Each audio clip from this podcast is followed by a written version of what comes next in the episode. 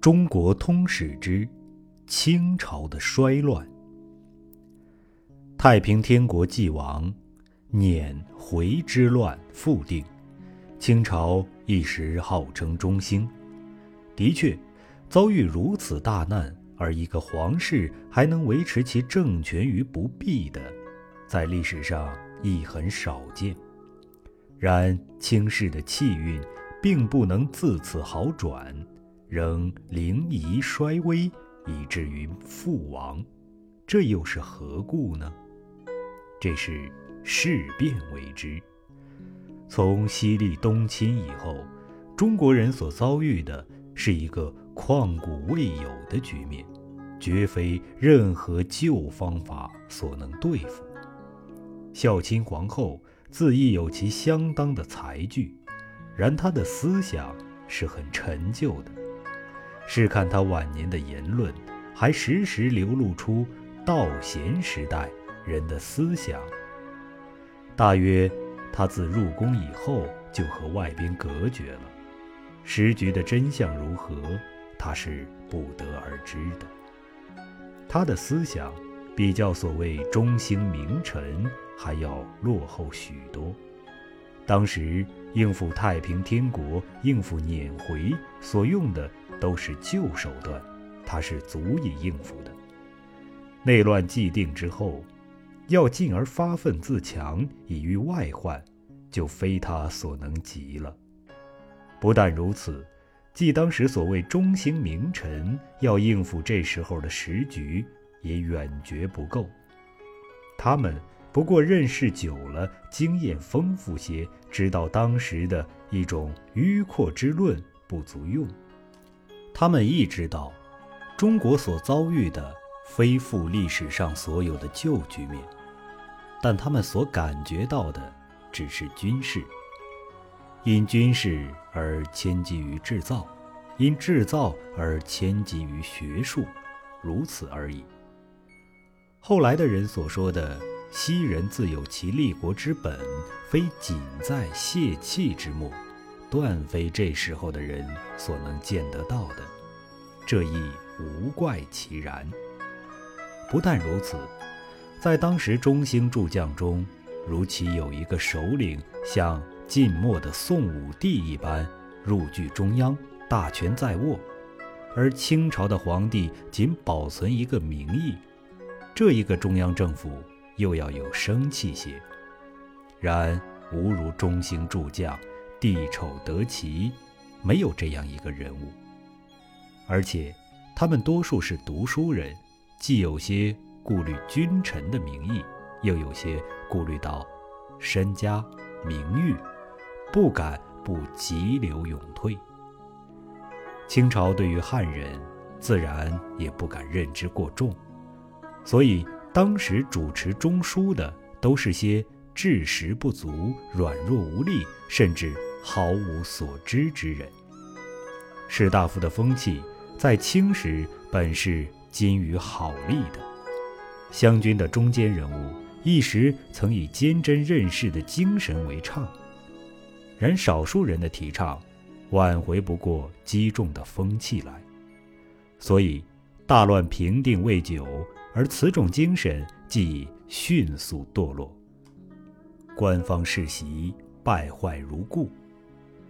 在同光之世，曾产生一批所谓清流，喜唱高调，而于事实茫无所知，急于诱导宋明人的覆辙。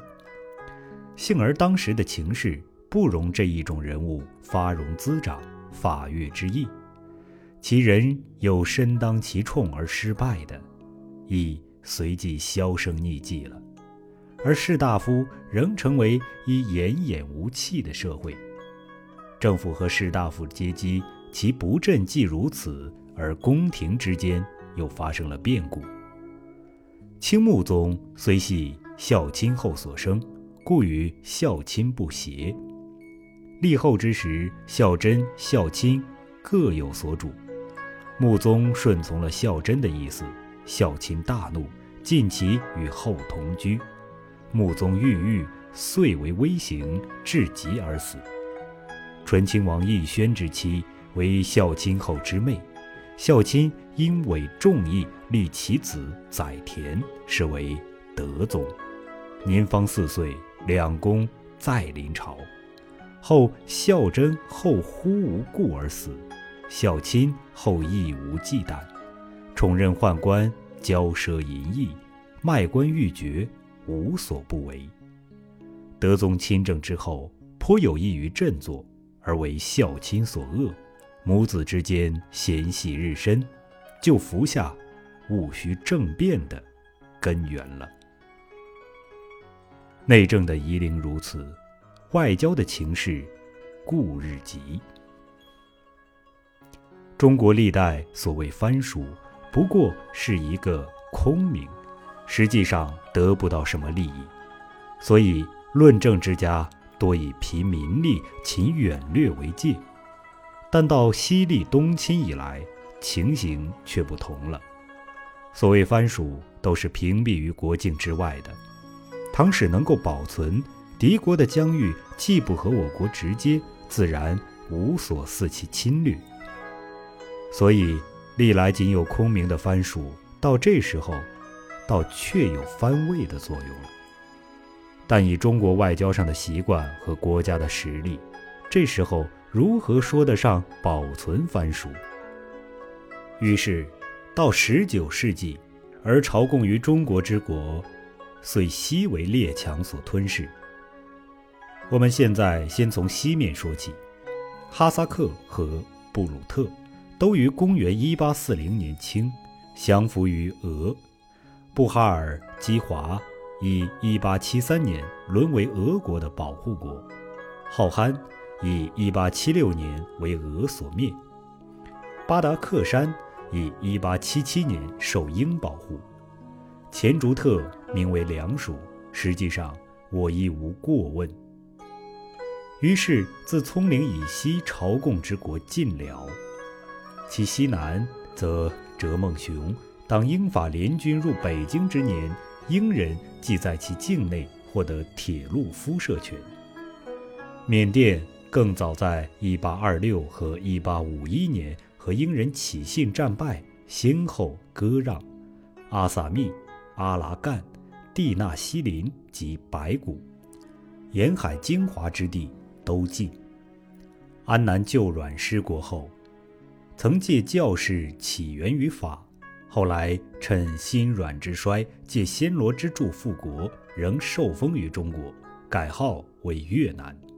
当越南复国时，法国其实并没有给予多大的助力，然法人的势力却自此侵入，交涉屡有葛藤。至1874年，法人遂和越南立约，任其为自主之国。我国虽不承认，法国亦置诸不理，甚至新兴的日本。亦于1879年将自明清以来受册封于中国的琉球灭掉。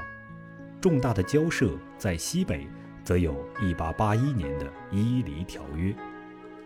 当回乱时，伊犁为俄国所据，中国向其交涉，俄人说：“不过待中国保守，事定即行交还的。”即是中国派了一个昏聩糊涂的崇厚去。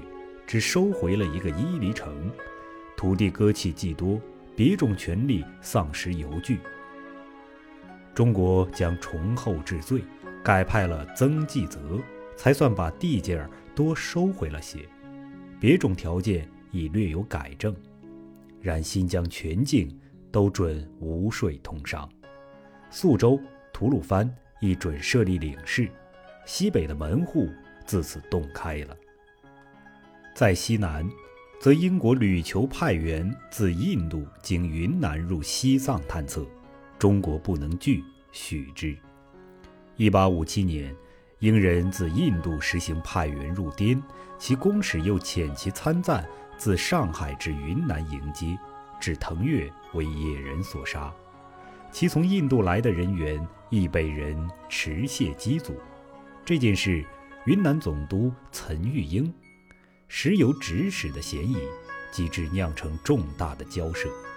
次年，仍在知府设立条约，允许滇缅通商，并开宜昌、芜湖、温州、北海为商埠。许英国派员驻扎重庆，查看商务情形。轮船能开抵时，再议开埠事宜。此为西人势力侵入西南之时。至1882年，而法越的战事起，我兵出自云南、广西入越的都不利，海军亦败于福州。然后来冯子材有镇南关之捷，趁势恢复梁山。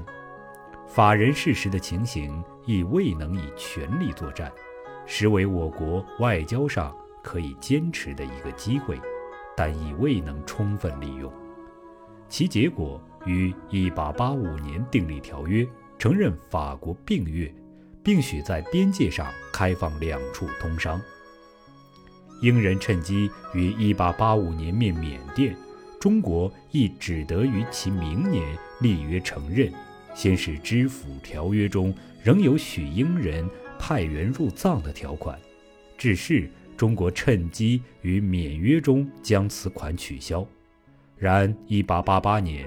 英藏又在哲孟雄境内冲突，至1890年，中国和英人订立藏印条约，遂承认哲孟雄归英保护。1893年，续议条约，复定开亚东关为商埠，而藏人不肯履行，又服下将来的祸根。对外交涉的历次失败，至1894年中日之战。而达于极点，中日两国同立国于东方，在历史上的关系极为深切。当西历东侵之际，本有合作御侮的可能，但这时候中国人对外情太觉隔阂，一切都不免以猜疑的态度处之，而日方则能偏狭成性，专务侵略，自始既不希望和中国合作。中日的订立条约是在1871年，领判权彼此皆有，进口货物按照海关税则完纳，税则未定的则直百抽五，以彼此所同。内地通商则明定禁止。在中国当日，魏使不想借此为基本树立以改良条约之基，然未能将此意开诚布公。和日本说明，日本则本不想和中国合作，而自始即打侵略的主意，于是心怀不忿。至1874年，因台湾生番杀害日本漂流的人民，径自派兵前往攻击。1879年又灭琉球，交涉屡有葛藤，而衰微不振的朝鲜视为日本踏上大陆的第一步。遂成为中日两国权力冲突的焦点。一八九四年，日人预备充足，蓄意挑衅，足智以兵戎相见。我国战败之后，于其明年订立《马关条约》，除承认朝鲜自治外，又割台湾和辽东半岛，赔款至二万万两。改定通商条约。悉以中国和泰西各国所定的约章为准，而开辟沙市、重庆、苏州、杭州为商埠，日人得在通商口岸从事于制造，则又是泰西各国所求之历年，而中国不肯允许的。此约既定之后，俄国联合德法加以干涉，日人遂乃索赔三千万两。而将辽东还我，因此而起的1896年的中俄密约，中国许俄国将西伯利亚铁路经黑吉两省而达到海参崴。